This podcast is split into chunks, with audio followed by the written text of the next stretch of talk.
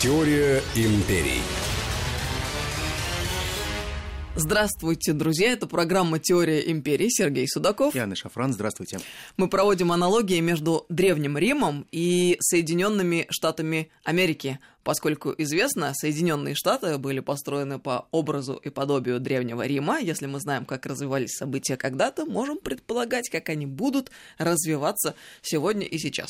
Сегодня тема у нас крайне любопытная.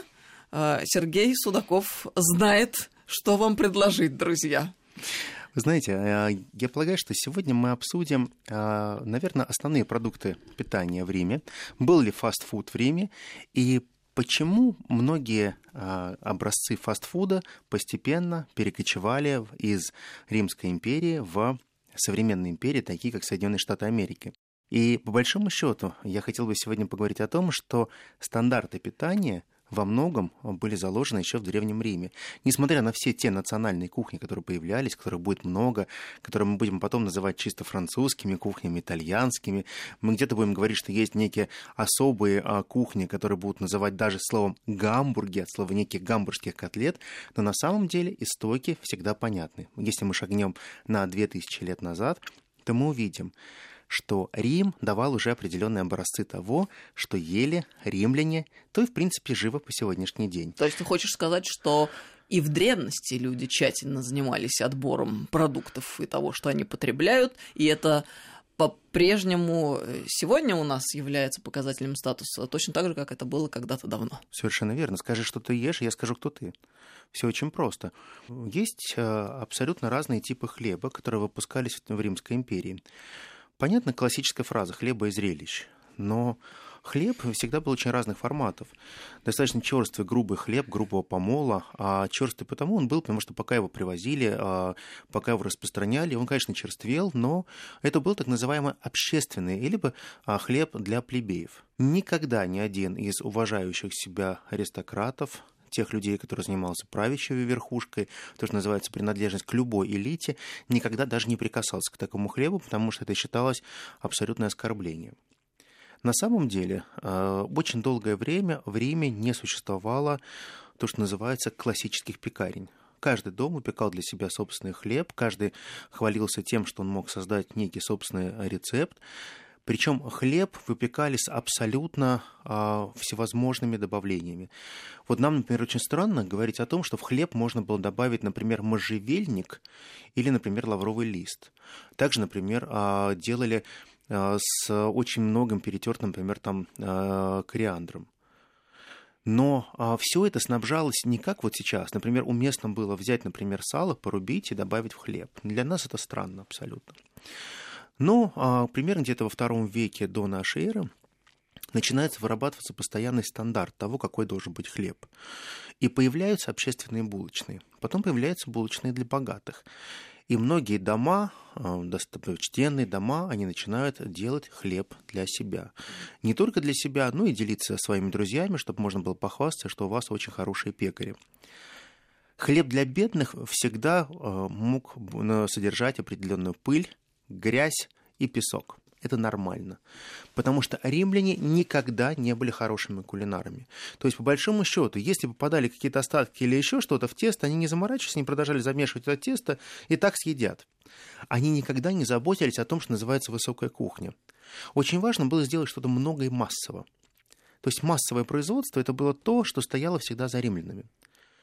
Но вот то, что римляне, например, отличало очень сильно от других – это классическая нация кашеедов. То есть, по большому счету, вот нам сейчас, когда говорят овсянка, сэр, мы почему-то сразу всегда воспринимаем там Шерлока Холмса, Британия. Старая добрая Англия. Старая добрая Англия, крепкий чай в 5 часов. Но римляне, по большому счету, утренняя еда – это всегда каша.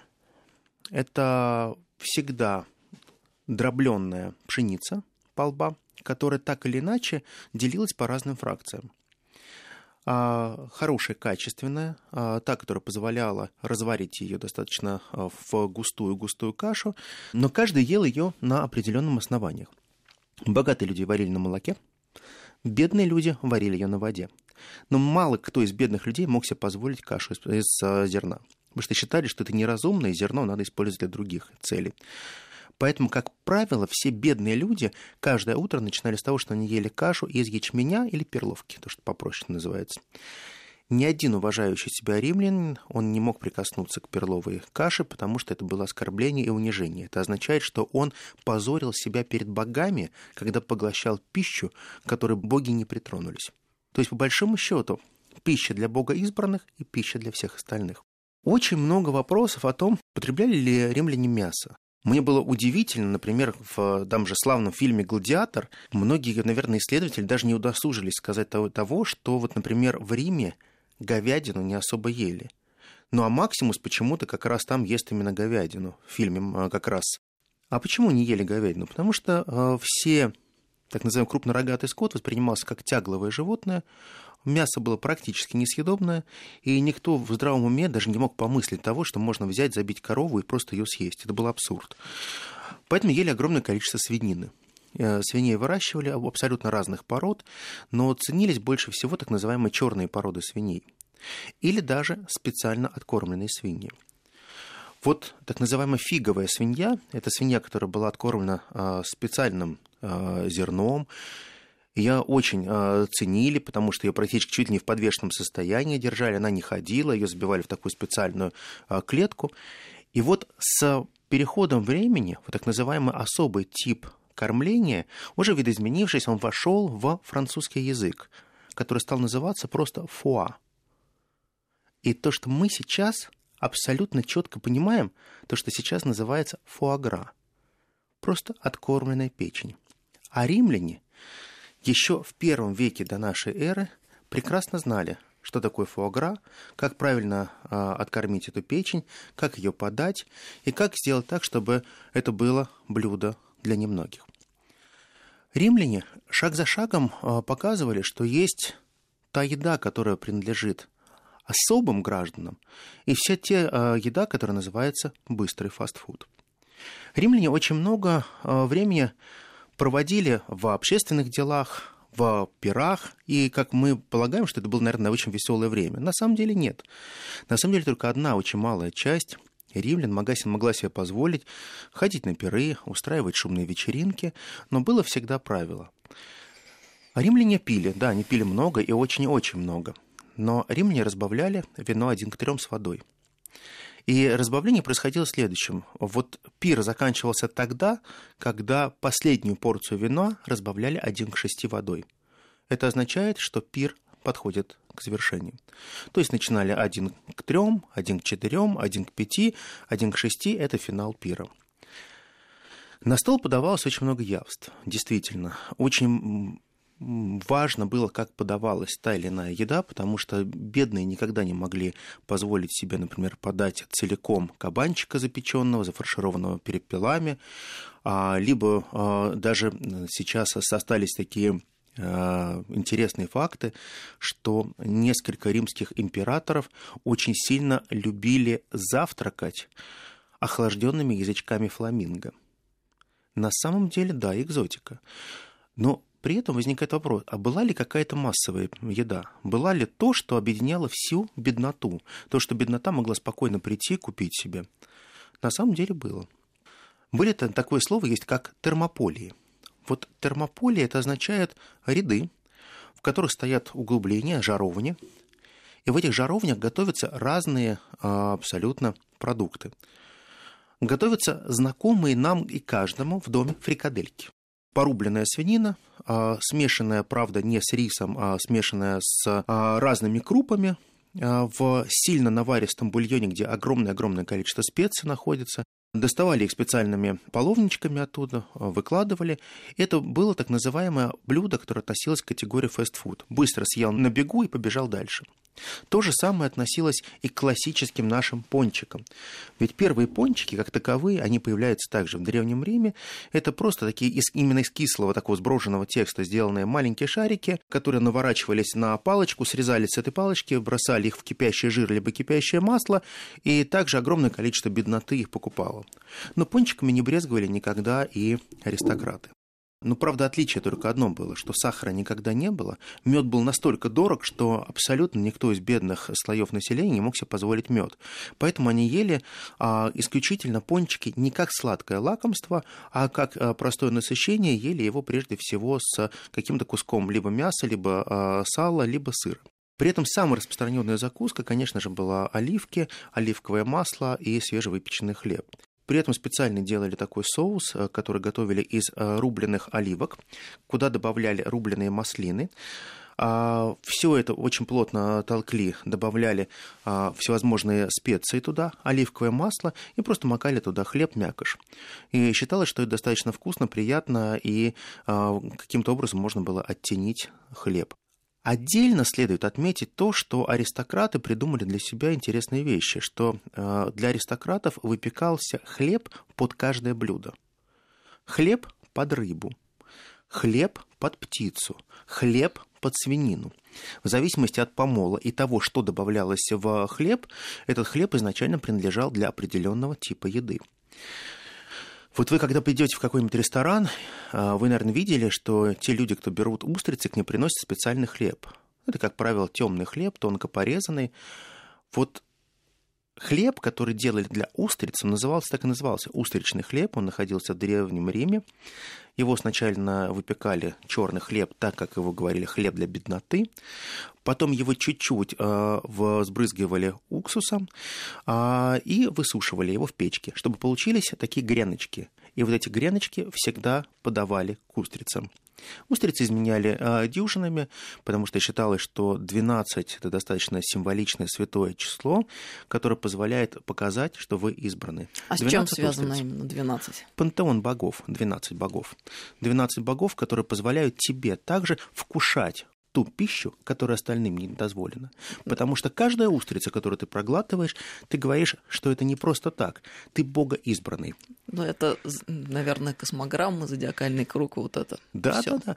А я считаю, что вот римляне были очень правильные, хитрые ребята. Они знали примерно, как работают тонкие материи, и они очень четко э, понимали, что надо встраиваться в эти тонкие материи, и удача будет на твоей стороне. Нельзя быть просто любимцем фортуны. Нельзя просто сказать, я любимец фортуны, мне просто фартит.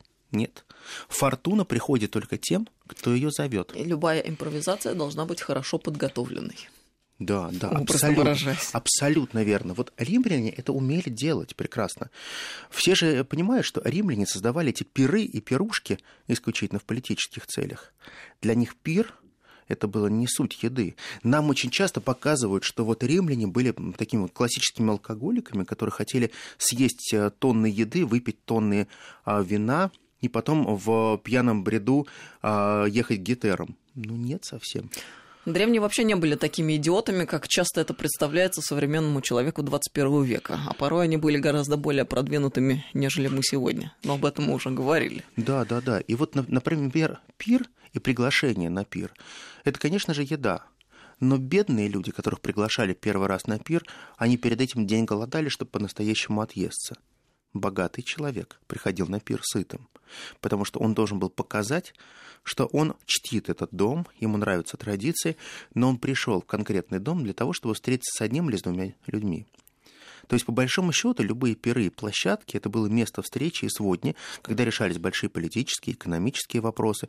То есть, по большому счету, те вопросы, которые нельзя было решить на форуме, либо в каких-либо еще местах. А вот посещение, например, общественных общепитов или общественных мест были абсолютно а, запрещены аристократам. Потому что если аристократ приходил в такой общественный общепит, то, по большому счету, огромное количество людей, соглядатаев, следили за тем, чтобы аристократы туда не приходили, потому что если они придут, значит, дела у него совсем плохо. Значит, у него нет своего повара, который может приготовить ему нормальную еду. И был простой принцип. Человек, который достоин, он прекрасно понимает, что его статус – это то, что у него на столе. А вот массовое питание – это также будет создавать Рим, как и Соединенные Штаты Америки. Я немножко расскажу о том, как Рим будет стандартизировать это питание не только внутри Рима, но и во всех своих провинциях. Мы прервемся на небольшую паузу. Сергей Судаков, Анна Шафран, «Теория империи». Теория империй.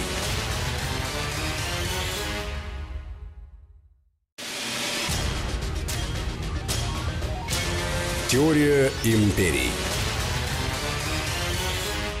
Продолжаем разговор. Теория империи. Сергей Судаков, Анна Шафран. Мы о фастфуде в Древнем Риме и в Америке говорим сегодня. Остановились на как раз-таки фастфуде, на э, том, каким образом осуществлялось общественное питание в Древнем Риме и о стандартизации. А, ну, это, в общем, был такой штатный шаг, который Рим предпринимал в отношении всех территорий, находящихся под ним. Собственно, общественное питание не, скла... не стало исключением, как ты нам Совершенно говоришь. верно. Дело в том, что мы уже говорили о том, что была э, система образования, языковой подготовки, мы говорили о том, что существуют определенные стандарты жизненного уклада. И, конечно же, Рим не мог не войти в остальные нации, не привнеся им что-то свое. Вот, э, например, э, свежий хлеб и то, что Рим научил а, строить э, печи, из которых выпекался определенные типы хлеба, серый, белый хлеб, а, это все то, что пришло в, из Рима в провинцию. Но оказалось, что не только аристократы, те, кто управлял этими провинциями, поддерживали то, что было в Риме. Оказывается, что постепенно римский фастфуд это те же пресловутые, я условно говоря, называю их пончиками, хотя у них было совершенно другое название, это так называемые кислые шарики. Это а, фрикадельки, это рубленые котлеты. Вот все первые котлеты, вот они первые, они пошли как раз именно из Рима. Потому что готовили, конечно, не было никаких мясорубок, все готовили а, фарш на а, пне, но готовили его достаточно интересно. Нам, наверное, было бы странно взять одну порцию мяса, половину порции сала и столько же, сколько сала, взять зелени. И ровно э, столько же к этой зелени добавить лука. Начать все это рубить. То есть, по большому счету, у тебя остается там одна четвертая мяса. Там вот вся твоя котлета, она по большому счету сделана из травы, лука, и практически там нет как такового мяса. Рубленые котлеты, они были более дешевые – и вот эти рубленые котлеты с огромным количеством специй и огромным количеством зелени, это было блюдо для бедноты. Классическая котлетка, которая потом называется, по-моему, если на, на арабском это филфея называется. Фалафель. Фалафель, да. Я не говорю на арабском, в отличие от вас. Ну вот, а, а, пожарить ее на сковородке было невозможно, потому что она не собиралась никоим образом жарили только ее в кипящем жиру или в кипящем масле. Вот это римское блюдо прижилось абсолютно во всех провинциях. Оно стало интересным, оно нравилось всем, потому что оно подходило к любому гарниру. Но римляне богатые никогда не ели сами такие котлеты. У них только мякоть, щепотка зелени и очень мало сала. Минимальное количество, только так, чтобы сделать, чтобы котлета была не совсем сухая. И потом ее а, жарили. Ну, наверное, сколько даже не жарили, а готовили на специальном противне, куда подливали водичку, чтобы она жарилась и кипела. То есть, по большому счету, это, это более здоровая еда.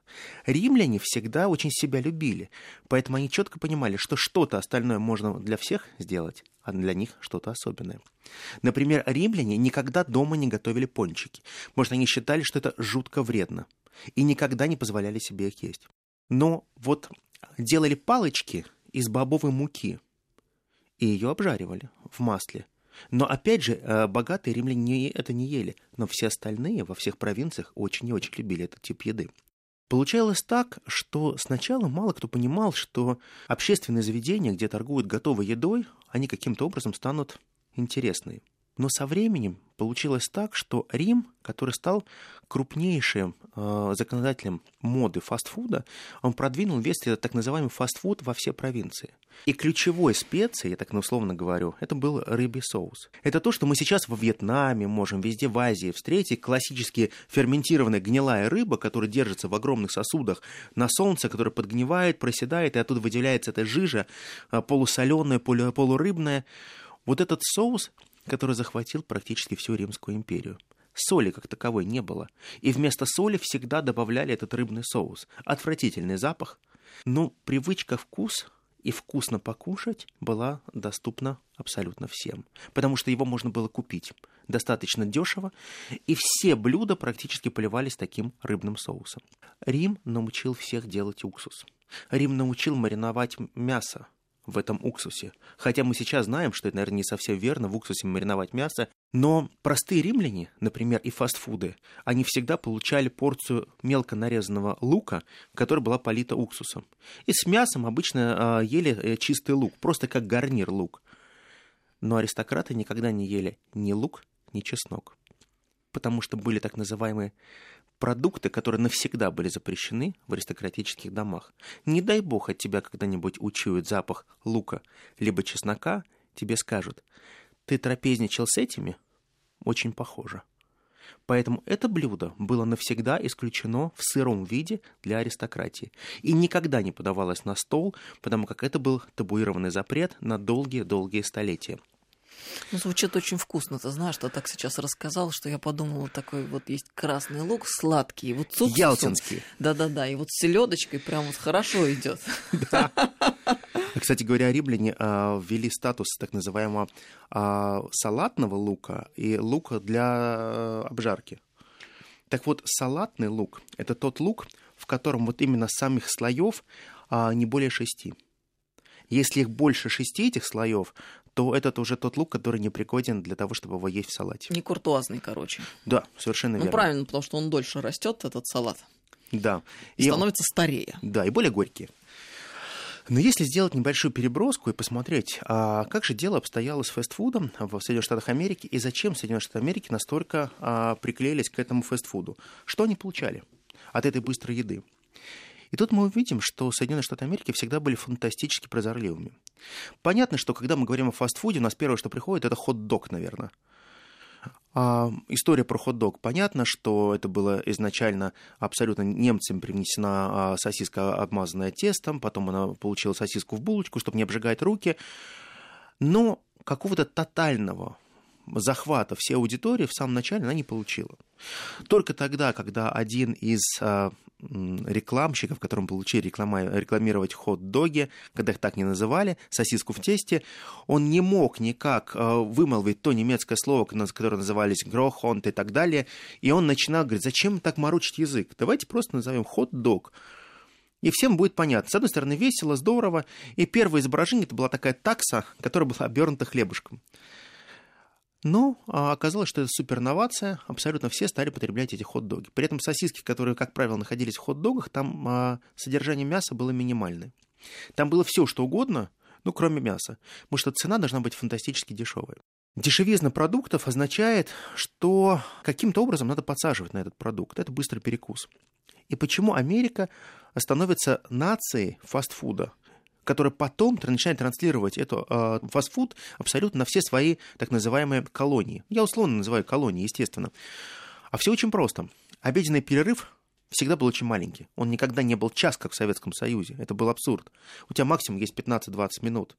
За 15-20 минут ты можешь что-то на ходу быстро съесть. И вот тогда а, приходит а, гамбургская котлета классическая гамбургская котлета, а, которую а, на одной из выставки в Кентаки а, молодой парень, ему лет 15 было, начинает закладывать их в булочки, и так появляется первый так называемый гамбургер. Ему просто было интересно, как это может быть сочетаться. Спелые томаты пережаривали, смешивали, а, кстати говоря, кетчуп в основном из, из чего был сделан, ты же знаешь? Из чего? Ну вот основа Не из помидор, кетчуп. что ли? Нет. А как думаешь, из чего сделан? Мука? Нет, это, это, это у нас мука делает. То есть хуже что-то? Да нет, все отлично. Яблочное пюре. А, Яблочное пюре, куда добавляют вот это вот э, томаты, куда добавляют чуть-чуть чесночка, специи и так далее, и получалась такая тягучая консистенция кетчупа. Люди никогда не верили, что это яблоко. Оно не пахнет яблоком, это просто томат, тягучий томат и так далее. И вот это яблочное пюре, которое сочетали, оказалось фантастически сочетается с этой гамбургской булочкой, которая порублена, пожарена на огне, она имеет определенный дымок, вкус, и она, она очень хорошо стала продаваться. Я уже месяц как перешла на здоровое питание, но ты так рассказываешь. Сначала я подумала, что устрица весьма неплохо, и аристократическая еда, она, конечно, сильно вдохновляет порою. Но когда про гамбургскую котлету зашла речь, я подумала, что и это тоже, в принципе, неплохо, и надо срочно ехать и употреблять.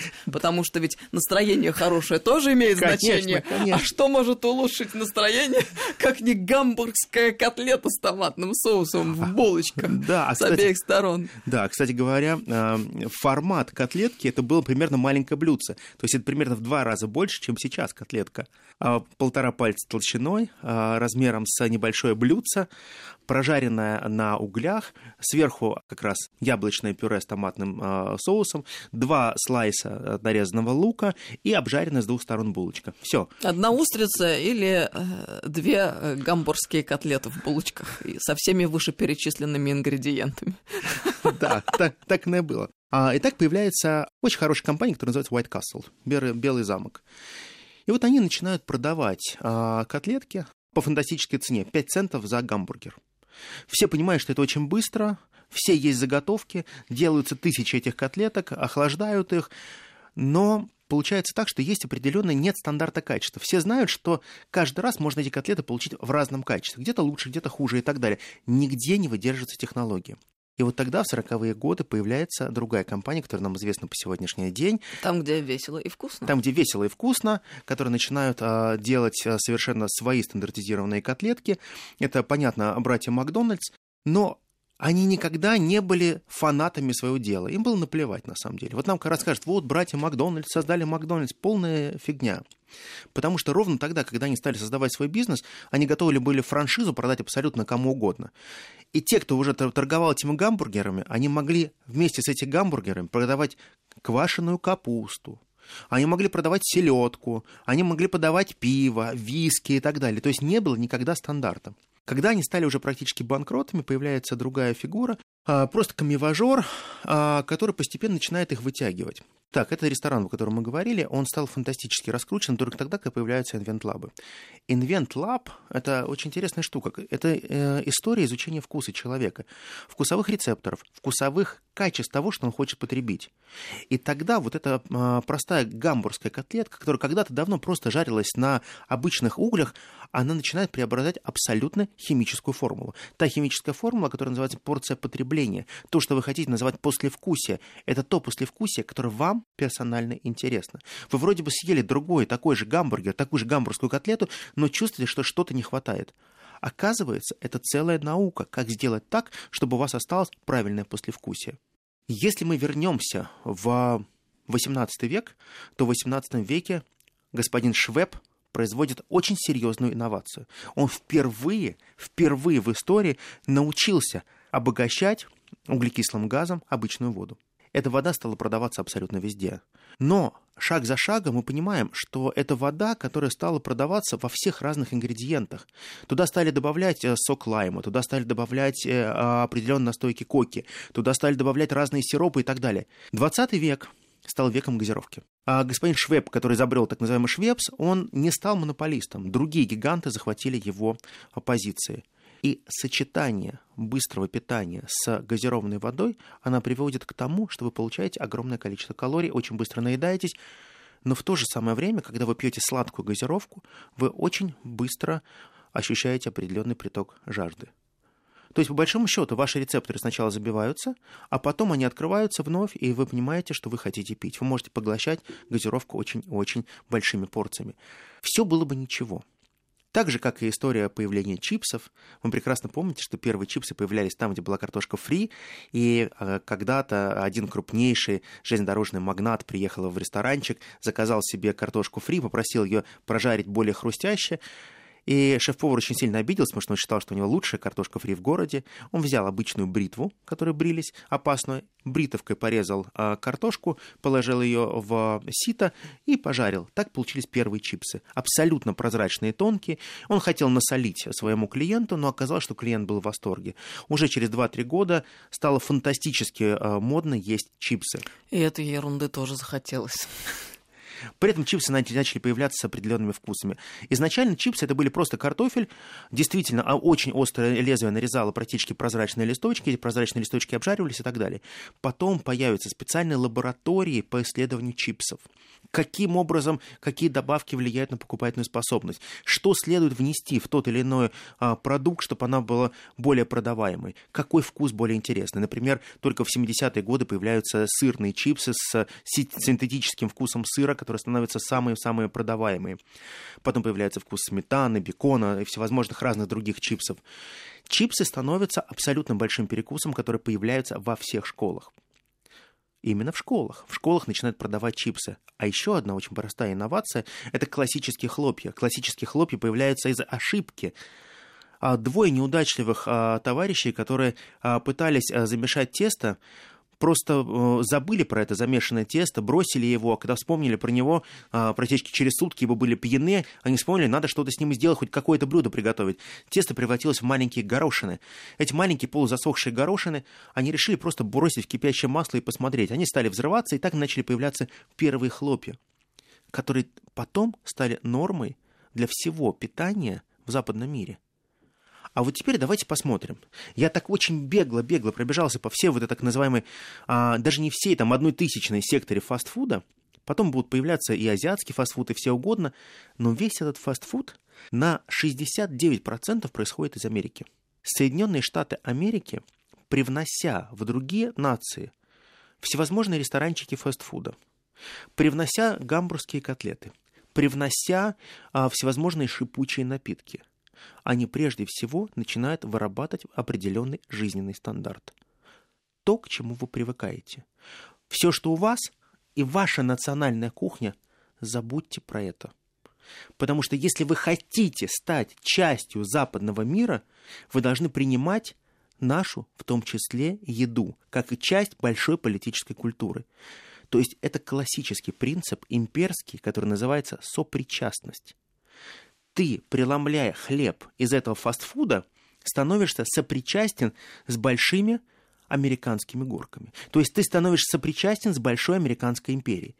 И вот эта сопричастность означает, что шаг за шагом, потребляя американское, ты понимаешь, что Америка де-факто не может быть твоим врагом. Америка не может быть той страной, которая хочет поставить тебя на колени. Ведь она же тебя кормит. Она тебе дает тот фастфуд, который тебе так нравится – но корни достаточно более э, важные, потому что всегда массовое потребление, фастфуд, кинематограф – это есть всего лишь одна очень большая часть, то, что называется концепция покорения других наций. Мне не нужно тратить миллиарды долларов, чтобы поставить вас на, на колени. Мне нужно заработать на вас миллиарды долларов, и чтобы вы автоматически стали моими поклонниками. Так происходит после крушения Советского Союза. Практически во всех странах бывшего Советского Союза и везде, где был протекторат Советского Союза, как грибы появляются ресторанчики фастфуда. Абсолютное счастье прибежать, схватить картошку фри и с криками «Я отстоял эту очередь, мне это досталось, это супер отлично и здорово». Но в то же самое время сами американцы, они четко понимают, что фастфуд – это не американская еда – это, наверное, американская еда для клерков, для тех, кто действительно хочет пробежаться и быстро что-то съесть. Но если вы были в Америке, вы заходили в традиционные рестораны быстрого питания, вас ничего не настораживает, а меня настораживает. А что там? Там пустота. Ты заходишь, у тебя пустой зал, и стоит четыре человека, которые готовы всегда тебе сказать, что у них есть касса, чтобы тебя обслужить. И ты ходишь, ты думаешь, а почему так? Почему вот совершенно разные стереотипы восприятия. Ведь мы прекрасно понимаем, что у нас люди стоят в огромных очередях, чтобы получить этот фастфуд. Э, я был удивлен, например, что и в тех же а, арабских странах также стоят за этим американским фастфудом. А вот в самой Америке уже нет. В Америке как раз идет совершенно другая концепция. Healthy food, здоровая еда. Магазинчики здорового питания, которые они открывают для себя – магазины, где ты приходишь, где все сделано на пару, где там 4,90 или 9,90 стоит за а, фунт еды, в зависимости от того, что ты берешь. Ты можешь взять рыбу на пару, ты можешь взять любые ягоды, ты можешь взять на пару брокколи, и разнообразие просто фантастическое. И вот эти healthy food, они появляются абсолютно везде, ресторанчики. На вынос, ты можешь там покушать. Но а почему вот мы не видим, что вот эти healthy food маркеты, они появлялись, например, в России? А потому что все очень просто. Соединенные Штаты Америки прекрасно понимают, что не только сопричастность делает Америку великой, но и те пороки, которые уже пережили Америка. И вот эти пороки, они постоянно будут привнесены к нам к стратегии желания. Дело в том, что абсолютно правильные химические лаборатории, инвент-лабы и так далее достаточно давно изобрели, какие химические препараты будут влиять на аттрактивность и привлекательность той или иной еды фастфуда. И вы будете гоняться за этим едой, если вы ее попробуете. Вам, вам будет ее не хватать. Но вы всегда забываете одну простую вещь, что ваше здоровье вам также никто не восстановит. А это постепенно, шаг за шагом, означает не только зависимость от фастфуда, а это утрата вашей полноценной работоспособности. Ведь изначально, я напомню, еще рейгановские времена, когда был достаточно большой доклад сделан в 1987 году о том, как фастфуд, захватывая весь остальной мир, он может снижать темпы экономического развития разных стран. Чем больше вы едите э, нездоровой еды, которая очень вкусная для вашего языка, тем больше вы прибавляете весы, тем больше у вас проблемы с сердечно-сосудистыми заболеваниями тем больше государство тратит на то, чтобы вас лечить. Тем больше э, государство тратит на то, чтобы вас вытащить и чтобы вы просто не умерли. То есть так называемая большая нездоровая нация, она всегда очень интересна для империи. Почему? А ведь очень просто. Ведь за страсти надо платить. И вот каждый, кто на сегодняшний день с огромным удовольствием, вместо того, чтобы выпить и съесть просто здоровую еду, с огромным удовольствием идет в рестораны быстрого питания, он должен подумать об одной простой вещи. Что он выбирает? Минутная радость языка, либо действительно память поколений, которая изначально разрушается извне. Казалось бы, от еды к философии, но очень занимательная тема есть над чем подумать. Спасибо тебе большое, Спасибо Сергей. Спасибо огромное. Это была программа «Теория империи» Сергей Судаков. Яна Шафран, спасибо вам огромное. До новых встреч. Продолжим на следующей неделе. Теория империй.